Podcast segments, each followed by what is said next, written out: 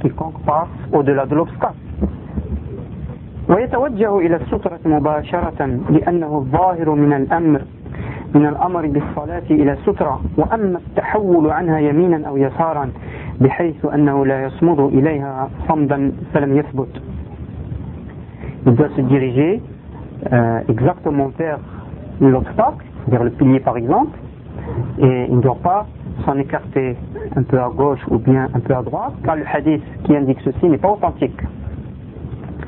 وتجوز الصلاة إلى العصا المغروزة في الأرض أو نحوها وإلى شجرة أو أسطوانة وإلى امرأته المضطجعة على السرير وهي تحت لحافها وإلى الدابة ولو كانت جملا Il est permis de prier derrière un bâton euh, planté dans le sol ou bien quelque chose de similaire, ainsi qu'on l'a indiqué, ou bien derrière un arbre ou un pilier, ou bien même derrière euh, sa femme. Car le prophète a prié euh, alors que Aïcha était devant lui, anha, il était euh, sur, sur leur lit, et lui il était dirigé vers elle. Tout ceci n'est pas interdit. Elle était sous les, les draps, sous les couvertures.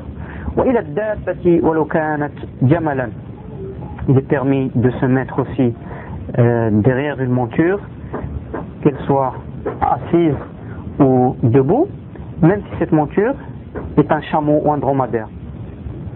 Pourquoi Cheikh Al-Albani dit ici, il dit ici, même si euh, il s'agissait d'un chameau ou un dromadaire, car il y a un hadith qui interdit de prier dans les étables des chameaux. Et ceci est différent de, du fait de prier derrière un chameau qui n'est pas dans son étable.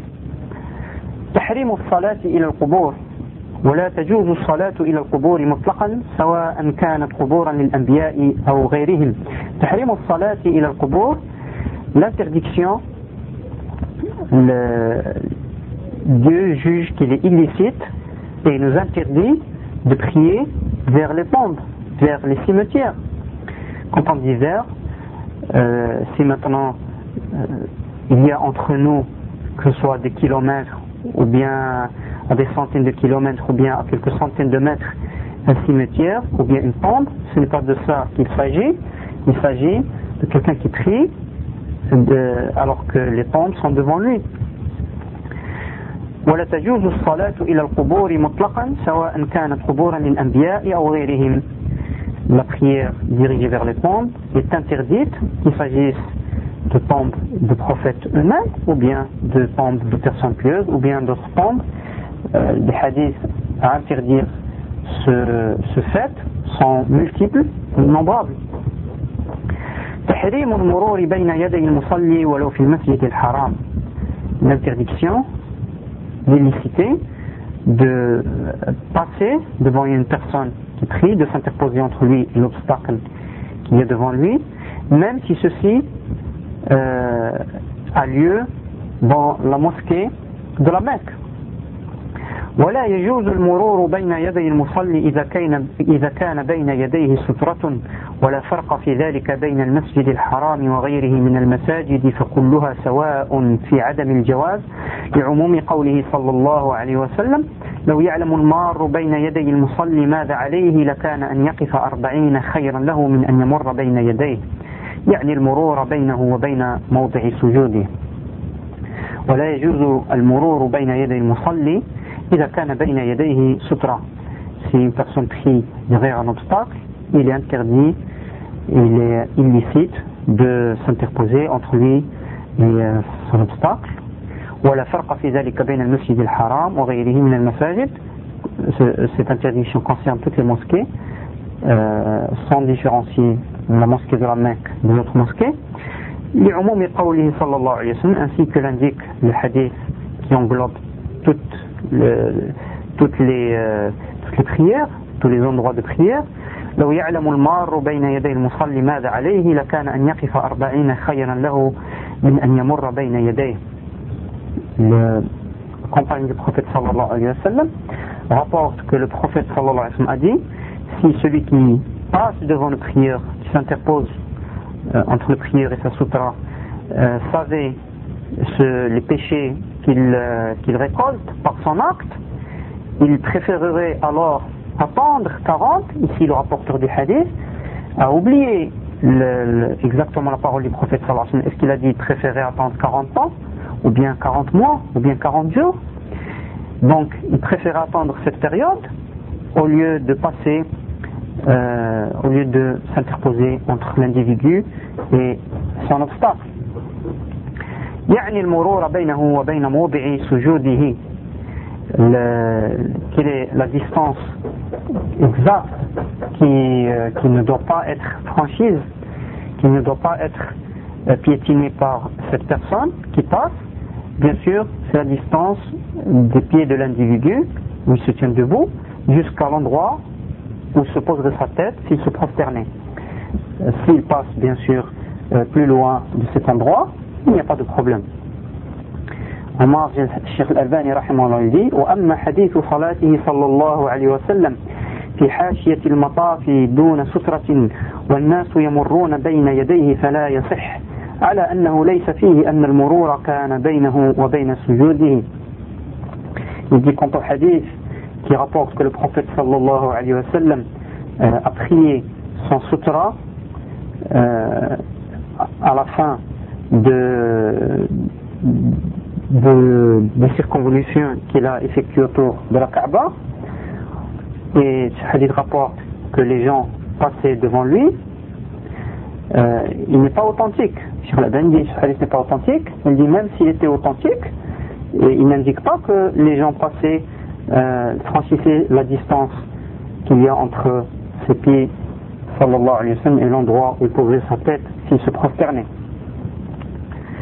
وجوب منع المصلي للمار بين يديه ولو في المسجد الحرام l'obligation que le prieur a de repousser ceux qui passeraient qui essaieraient de s'interposer entre lui et l'obstacle qui est devant lui et même si ceci euh, est, euh, a lieu dans la mosquée de la Mecque comme on a vu ولا يجوز للمصلي إلى سترة أن يدع أحدا يمر بين يديه الحديث السابق ولا تدع أحدا يمر بين يديك.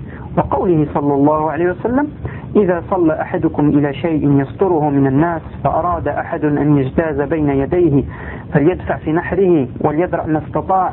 وفي رواية فليمنعه مرتين فإن أبى فليقاتله فإنما هو شيطان. ولا يجوز للمصلي إلى سترة أن يدع أحدا يمر بين يديه. N'est pas permis aux prières de laisser les gens passer entre lui et euh, la sutra. ainsi que le prouve le hadith cité auparavant, ne laisse personne s'interposer euh, entre toi et l'obstacle, ou bien passer devant toi. وقوله صلى الله عليه وسلم إذا صلى أحدكم إلى شيء يستره من الناس lorsque l'un de vous prie derrière un obstacle qui le sépare euh, des gens فأراد أحد أن يجتاز بين يديه si à ce moment-là euh, toute, euh, quelconque personne euh, tentait de passer devant lui, c'est-à-dire entre lui et sa sutra comme on l'a vu, qu'il qu'il le pousse au niveau de la poitrine. Nahar c'est juste entre le cou et, le, et la poitrine, c'est-à-dire qu'il le repousse euh, délicatement au, euh, au niveau de, euh, du haut de la poitrine, et qu'il le repousse autant que possible, qu'il fasse tout son possible pour que cette personne ne passe pas وفي رواية فليمنعه مرتين et dans, dans une autre version du hadith il doit le repousser deux fois فإن أبى فليقاتله si, le, si cette personne refuse et tente quand même malgré ses tentatives, ses tentatives de repoussement de passer فليقاتله qu'il le repousse qu'il le combatte qu'il lutte avec lui euh, autant que possible pour qu'il ne laisse pas passer on dit le muqatala c'est le fait de repousser de lutter et c'est différent de Al-Qital bien sûr, le prophète sallallahu alayhi wa sallam dit, euh, il a le prieur devant lui donc un diable. المشي إلى الأمام لمنع المرور ويجوز أن يتقدم خطوة أو أكثر يمنع غير مكلف من المرور بين يديه كدابة أو طفل حتى يمر من ورائه المشي إلى الأمام لمنع المرور le fait de marcher devant de faire quelques pas jusqu'à s'approcher de l'obstacle plus pour empêcher pour empêcher une chèvre par exemple, ou bien un, enfant qui veut passer, qui veut s'interposer entre, entre la personne et l'obstacle. Il a dit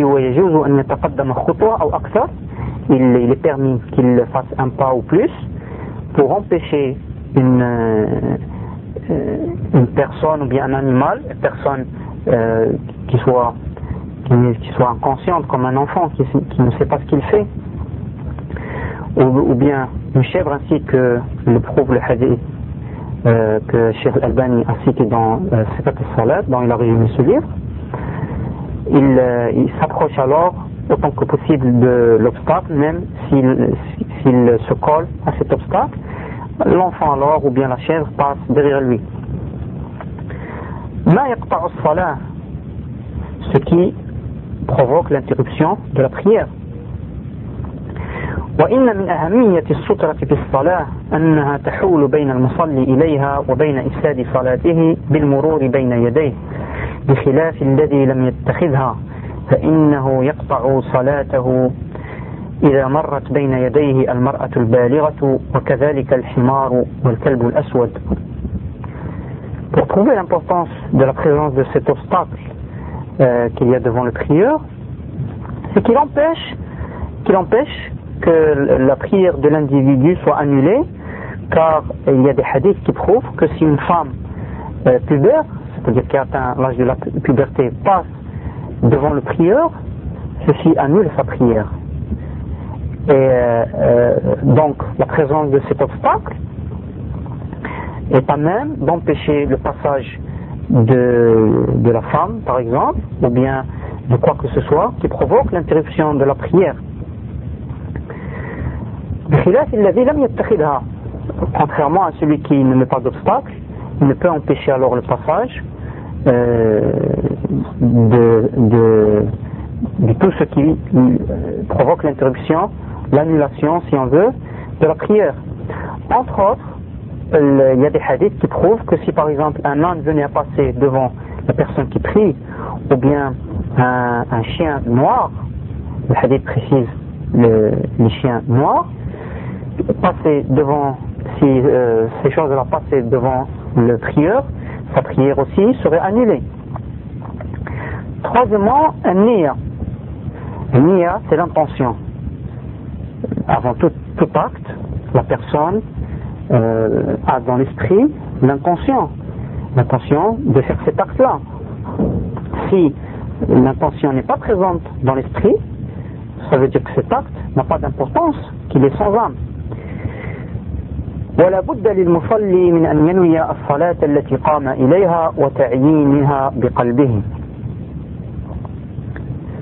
كفرض الظهر أو العصر أو سنتهما مثلا وهو شرط أو ركن. وأما التلفظ بها بلسانه فبدعة مخالفة للسنة.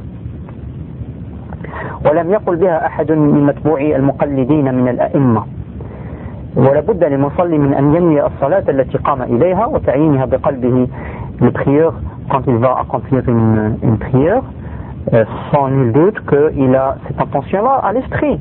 Il sait qu'il va prier par exemple euh, la prière obligatoire du bord ou bien la prière obligatoire de l'asr euh, ou bien les prières non obligatoires qui accompagnent ces prières et cette intention est un pilier ou bien euh, un short. Un short, c'est un élément obligatoire, nécessaire à la validité de la chose. Donc dans tous les cas, cette intention est obligatoire.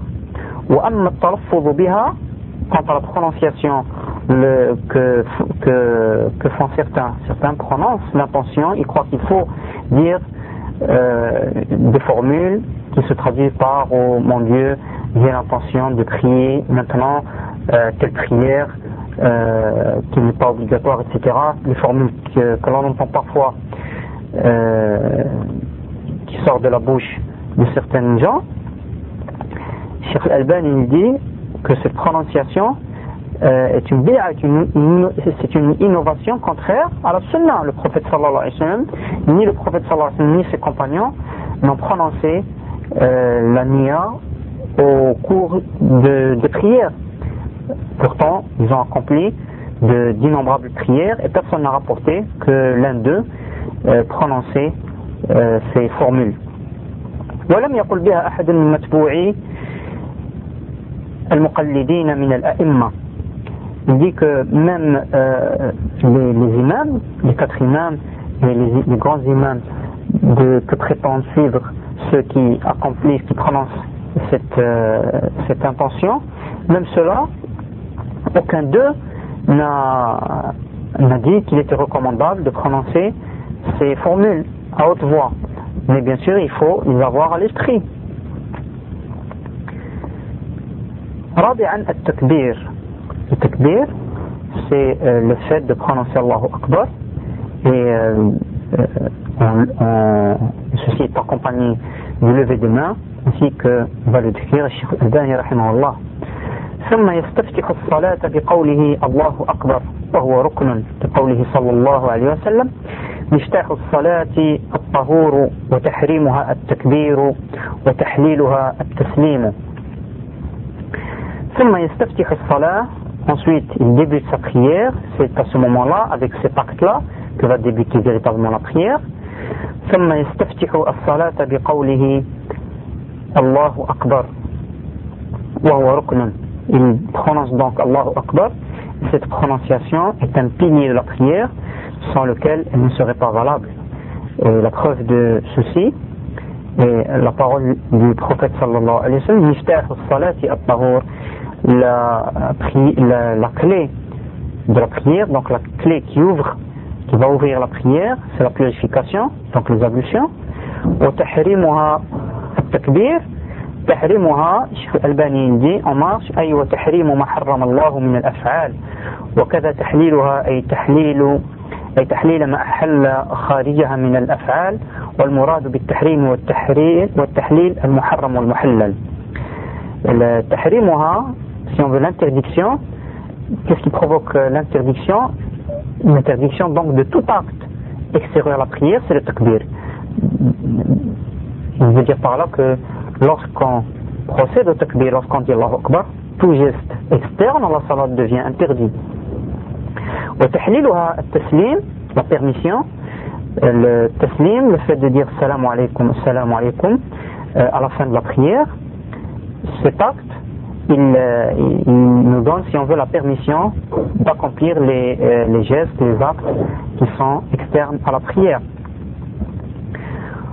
ولا يرفع صوته بالتكبير في كل الصلوات إلا إذا كان إماما il ne doit pas, la personne ne doit pas élever sa voix en prononçant le takbir dans toutes les prières, sauf s'il est imam, pour que c'est lui qui conduit la prière, pour bien sûr que les, prières derrière lui euh, puissent le suivre et euh, entendre le takbir de l'imam qui indique euh, le passage d'une position de la prière à une autre position.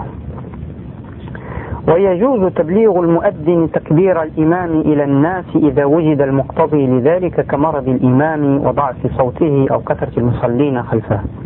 Il arrive des fois que l'imam soit enroué ou bien qu'il soit malade et que sa voix ne porte pas jusqu'au rang, jusqu'au rang qui sont derrière. Il est alors permis à celui qui prie derrière l'imam euh, pour que cela ne soit pas, ne provoque pas le désordre et que toute personne euh, fasse cela, il est euh, préférable que ce soit euh, celui qui a fait l'iqama, euh, que cette personne-là répète, répète le takbir de l'imam. Donc ceci se fait lorsque le, besoin est pressant Ce, ce, geste n'est pas à faire, cet acte n'est pas à accomplir de la part de muezzin à tout moment et à toute prière, il doit être fait que lorsque le, le besoin s'en ressent, quand l'imam donc est malade. ولا يكبر المأموم إلا عقب انتهاء الإمام من التكبير ولا يكبر المأموم إلا عقب انتهاء الإمام من التكبير المأموم c'est la personne qui prie derrière l'imam. Il y a donc l'imam et le ma'moum. Et euh, tous ceux qui prient derrière l'imam euh, chacun d'eux est appelé ma'moum bien sûr. Il n'est permis à l'imam de faire takbir que lorsque l'imam lui-même l'imam lui-même a achevé son takbir, après qu'il ait achevé de dire Allahu Akbar, à ce moment-là, le ma'moum euh, prononce euh, le takbir lui-même.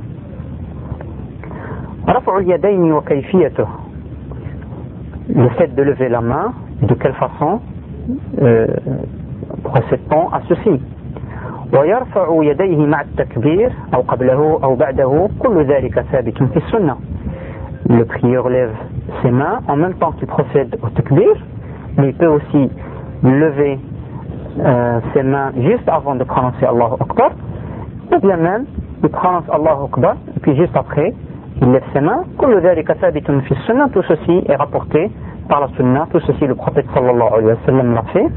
Donc, euh, faire tantôt ceci, tantôt cela, tout cela reste dans le cadre de la sunna.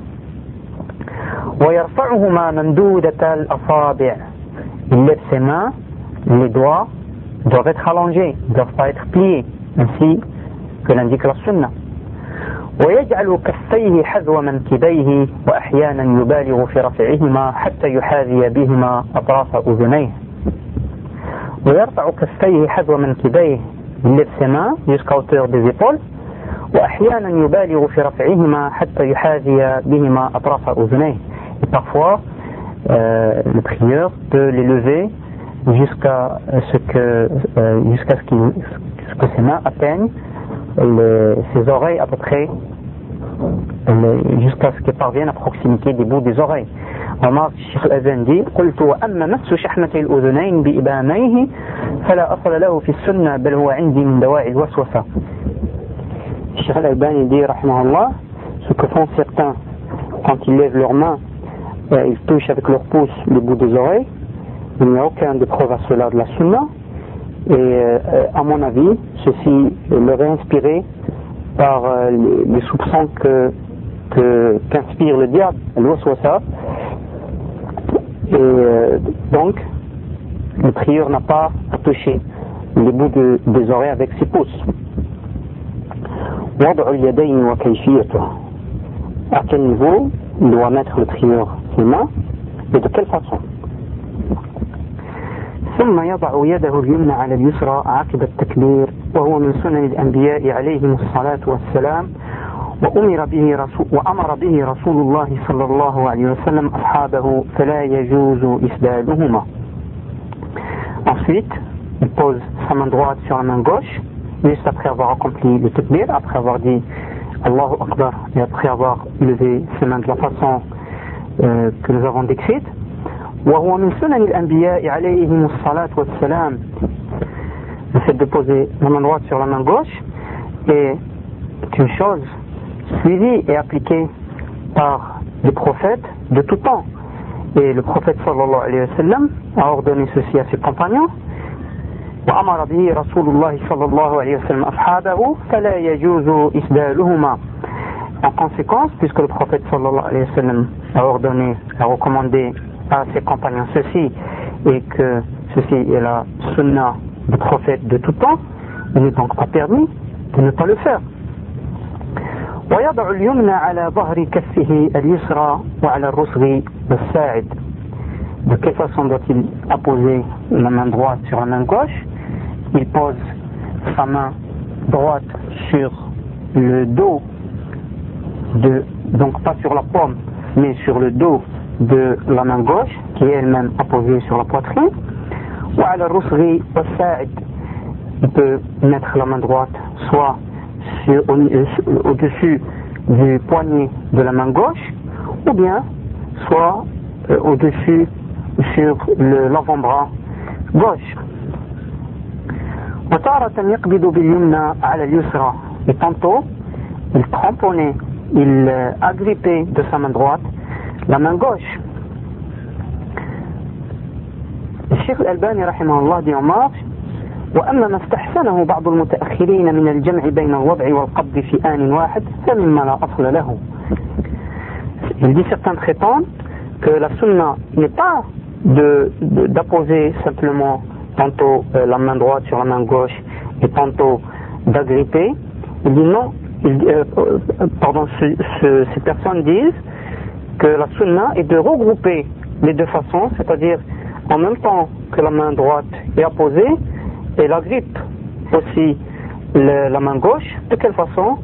Euh, Cheikh al il l'indique pas ici, mais il l'indique dans Sikat Salat, le livre euh, d'origine. Il dit, c'est-à-dire certains doigts agrippent la main gauche alors que d'autres sont euh, simplement posés.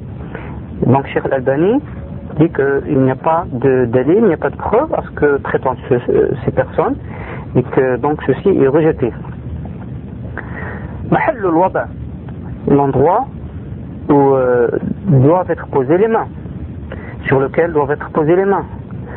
ويضعهما على صدره فقط الرجل والمرأة في ذلك سواء Il doit donc poser ses deux mains, la main droite sur la main gauche, sur la poitrine. il dit qu'il n'y a pas de différence entre l'homme et la femme à ce niveau. Omar il dit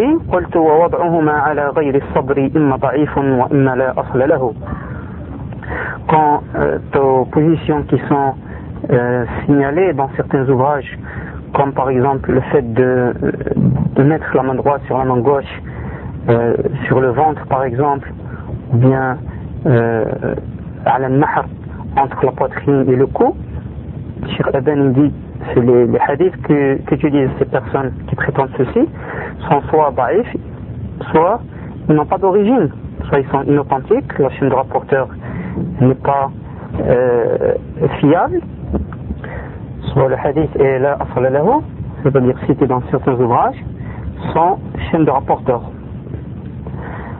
الخشوع هو النظر إلى موضع السجود الخشوع l'apaisement, le, recueillement que doit observer le prieur, et le fait qu'ils doivent observer au cours de la prière. L'endroit où au cours de la prosternation se trouvera posée sa tête. Euh, bien sûr, le, pourquoi même le regard doit avoir une, euh, une direction unique au cours de la prière, c'est pour permettre un recueillement euh, bien appliqué, car s'il était, permis, était permis aux prieurs de regarder à droite et à gauche, il ne pourrait pas se recueillir, il ne pourrait pas euh, faire attention à ce qu'il dit lors de sa prière. Donc, وعليه أن يخشع في صلاته وأن يتجنب كل ما قد يلهيه عنه من زخارف ونقوش.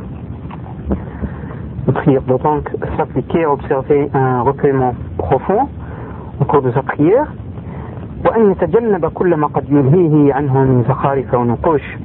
il doit éviter de ne pas prier devant, euh, devant ce, que, ce qui pourrait le distraire. Par exemple de prier devant des ornements des sculptures de, la même façon, il ne doit pas prier alors qu'il a faim que le repas est euh, à sa proximité, qui sent son odeur ou bien qu'il le voit. Il ne doit pas prier, il n'est pas permis de prier euh, s'il a un besoin pressant d'aller aux toilettes.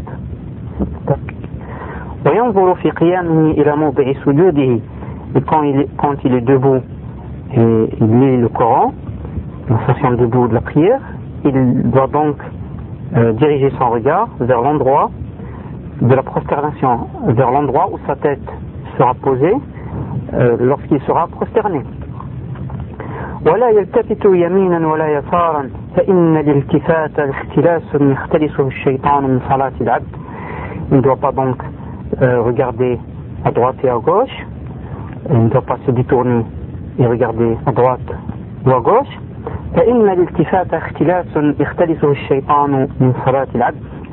car le fait de se tourner au cours de la prière est un dérobement, est une chose que le diable dérobe, euh, est, une partie de la prière que le diable dérobe, ainsi que le prouve un hadith que Cheikh Al-Albani euh, cite dans le livre d'origine. Il n'est pas permis de prière aussi de regarder, de lever sa tête vers le ciel. Ou l'istiftah Le dua l'invocation que prononce le prieur au moment où il euh, débute sa prière, juste après qu'il ait procédé au takbir, il prononce un certain dua. ثم يستفتح القراءة ببعض الأدعية الثابتة عن النبي صلى الله عليه وسلم وهي كثيرة. Il entame ensuite sa prière, il entame en débutant par la lecture, juste avant la lecture, il prononce donc un des, euh, des, une des, des, invocations qui sont euh, multiples, qui sont nombreuses, et parmi lesquelles euh, la formule la plus célèbre et une des plus courtes est سبحانك اللهم وبحمدك وتبارك اسمك وتعالى جدك ولا إله غيرك Subhanak. Subhanak, c'est une façon de reconnaître que Dieu est parfait et que aucun défaut ne, qui, et qui ne connaît aucun défaut. Donc cela voudrait dire, au Dieu, loin de toi défaut, si on veut, tout louant, et immense soit la gloire et la bénédiction de ton nom,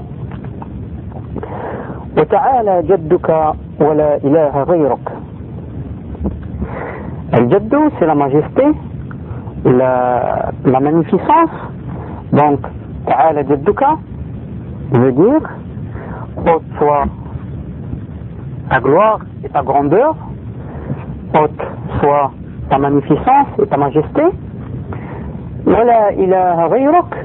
et il n'y a pas, il n'y a de Dieu que toi, bien sûr, avec tout ce que, ce que cela signifie, c'est-à-dire que Dieu est le seul créateur, le seul pourvoyeur, et qu'il est le seul à mériter à être adoré, que donc celui est adoré justement, tout ce qui est adoré autre que lui est adoré euh, injustement et que Dieu a les noms et attributs parfaits.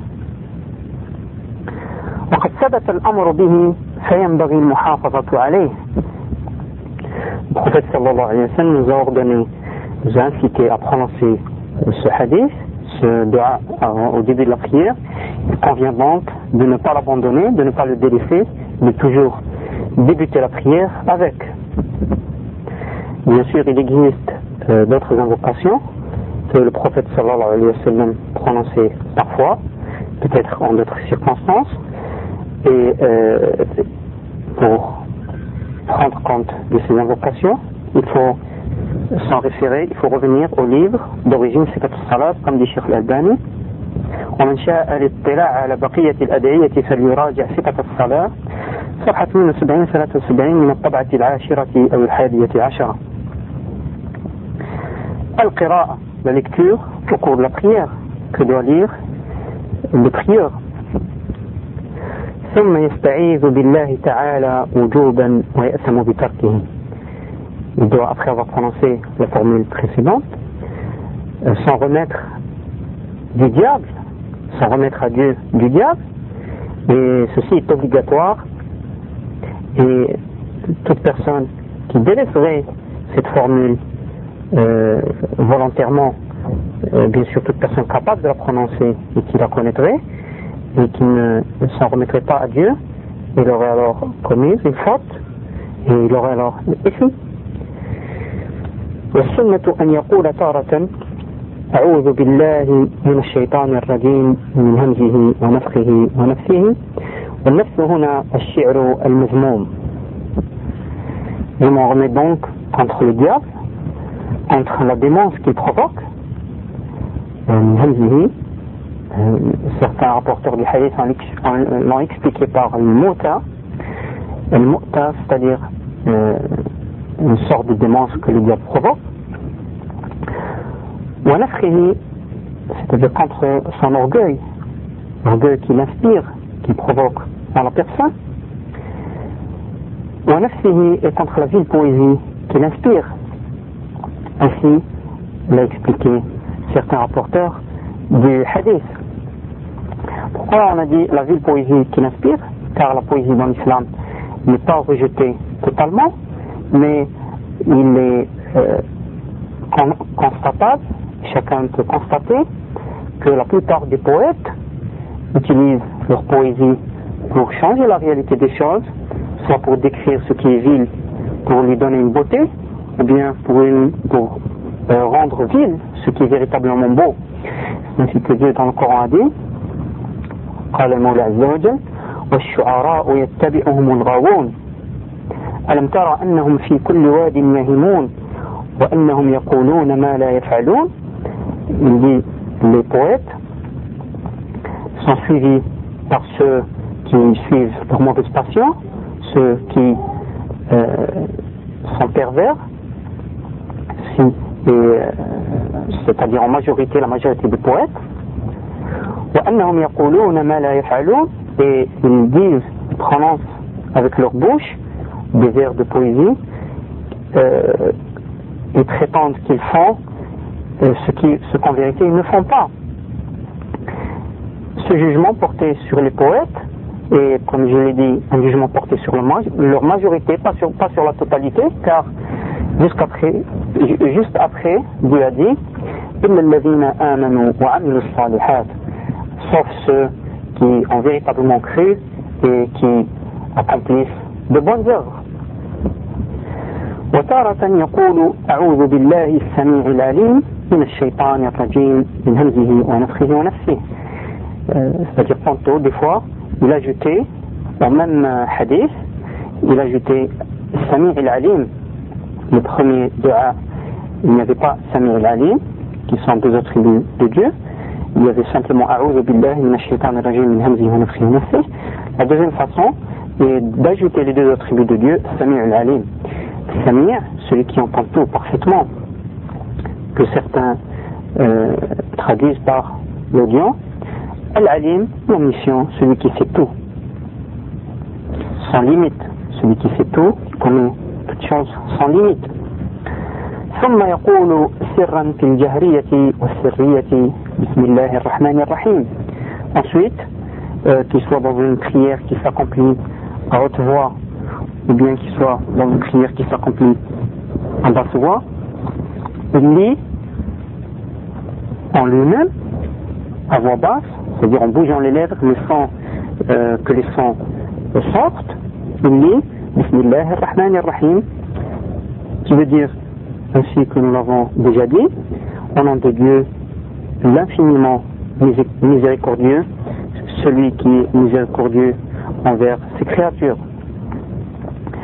al الفاتحة الفاتحة c'est la première sourate du Coran, elle est appelée ainsi parce que c'est elle qui ouvre le Coran, c'est elle qui débute le Coran. Al-Fatiha, c'est ouvrir. Donc, elle est appelée Al-Fatiha.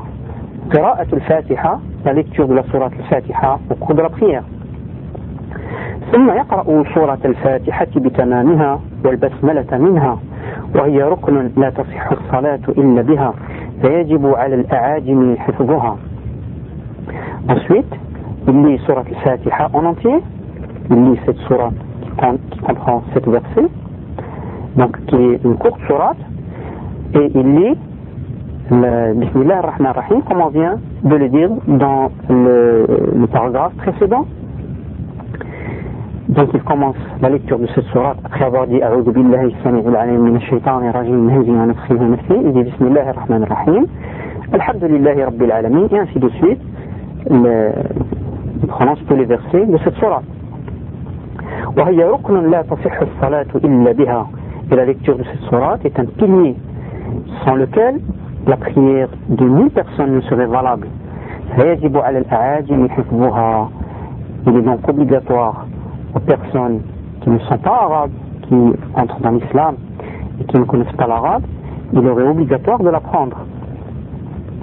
فمن لم يستطع أجزاءه أن يقول سبحان الله والحمد لله ولا إله إلا الله الله أكبر ولا حول ولا قوة إلا بالله celui qui ne peut prononcer cette sourate euh, par exemple une personne euh, qui ne soit pas arabe qui essaie, qui a fait tous les efforts possibles pour apprendre ces sourates, mais qui en fin de compte n'aurait pu euh, l'apprendre, il lui est permis, dans ce cas, de dire Subhanallah, c'est-à-dire euh, je reconnais que Dieu ne connaît aucun défaut, Alhamdulillah, la, la louange est en entier à Dieu, voilà ilaha illallah, ainsi qu'on l'a traduit, il n'y a de Dieu que Dieu, c'est-à-dire des et de créateurs que Dieu, et celui, seul lui, celui mérite d'être adoré, et c'est lui qui possède les noms et attributs parfaits et complets.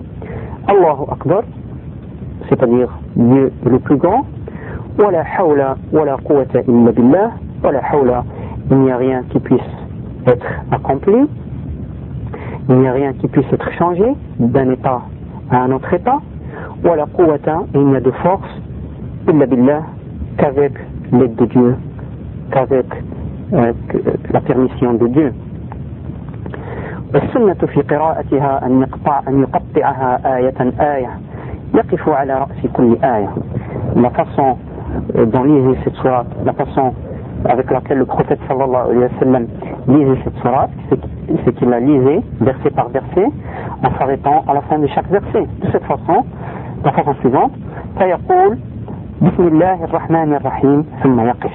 Donc il prononce بسم الله الرحمن الرحيم qui est le premier verset de la sourate, ainsi qu'on l'a vu, ثم يقف puis il s'arrête.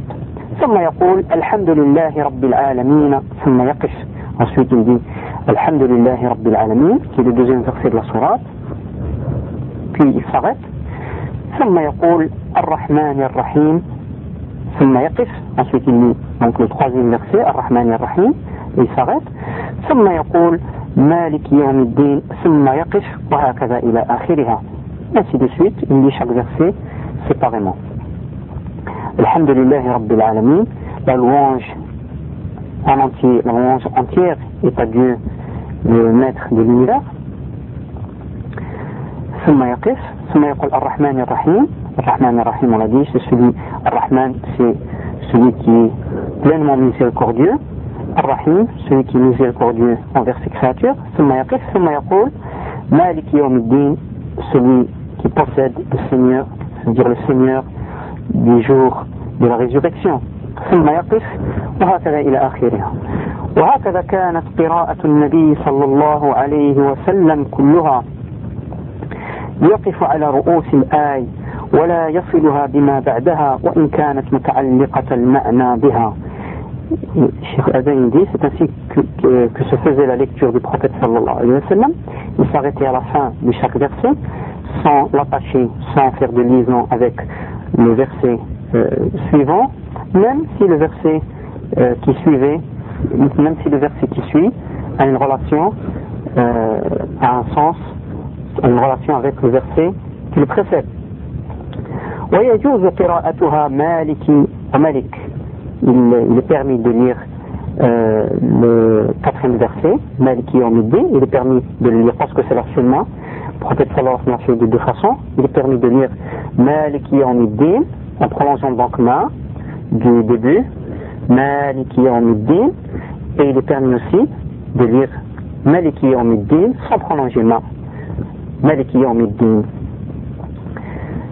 قراءة المقتدي لها le fait que celui qui prie derrière l'imam doit lire cette sourate. Et quand doit-il obligatoirement lire cette sourate, c'est-à-dire sourate al-Fatiha, et quand doit-il simplement écouter l'imam? ويجب على المقتدي أن يقرأها وراء الإمام في السرية وفي الجهرية أيضا إن لم يسمع قراءة الإمام أو سكت هذا بعد فراغه منها سكتة ليتمكن فيها المقتدي من قراءتها. وإن كنا نرى أن هذا السكوت لم لم يثبت في السنة. Il est obligatoire à celui qui derrière l'imam de lire Surat al-Fatiha. Même si l'imam euh, ne prie pas à haute voix, car comme on va le voir, il y a des euh, prières que, qui ne s'accomplissent pas à haute voix, qui s'accomplissent à basse voix, c'est-à-dire celui qui prie derrière l'imam ne l'entend pas lire. Bien sûr, quand il se conduit en silence, euh, il est évident que celui qui prie derrière l'imam doit lire euh, Surat al-Fatiha. Et dans les prières, et lors des prières qui se conduisent, qui s'accomplissent à haute voix, euh, si celui qui prie derrière l'imam n'entend pas la lecture de, de l'imam, il est obligatoire de, lire Surat al-Fatiha. Euh, par exemple, si on prend l'exemple de Surat al-Maghrib, de Salat al-Maghrib, pardon, Salat al-Maghrib, les deux premières l'imam ne lit pas en silence, il lit à haute voix. Donc, celui qui prie derrière, il écoute. Et euh, lors de la troisième raka'a, l'imam se tait, donc il lit euh, à basse voix, sans que ceux qui prient derrière l'entendent. Celui qui prie derrière, ceux qui prient derrière, donc doivent la prononcer. Il arrive aussi euh, que, que l'imam, peut s'écrire l'imam, ça trop loin de l'imam et qu'il n'entend pas la lecture de l'imam. Dans ce cas-là, il doit lire. الشيخ دي أو سكت هذا بعد فراغه منها سكتة يتمكن فيها المقتدي من قراءتها وإن كنا نرى أن هذا السكوت لم يثبت في السنة سكتة دين سكتة شوازيكم أفين que l'imam doit après la lecture de la Fatiha euh, marquer un silence pour permettre à ceux qui sont derrière lui de, de, la lire à leur tour.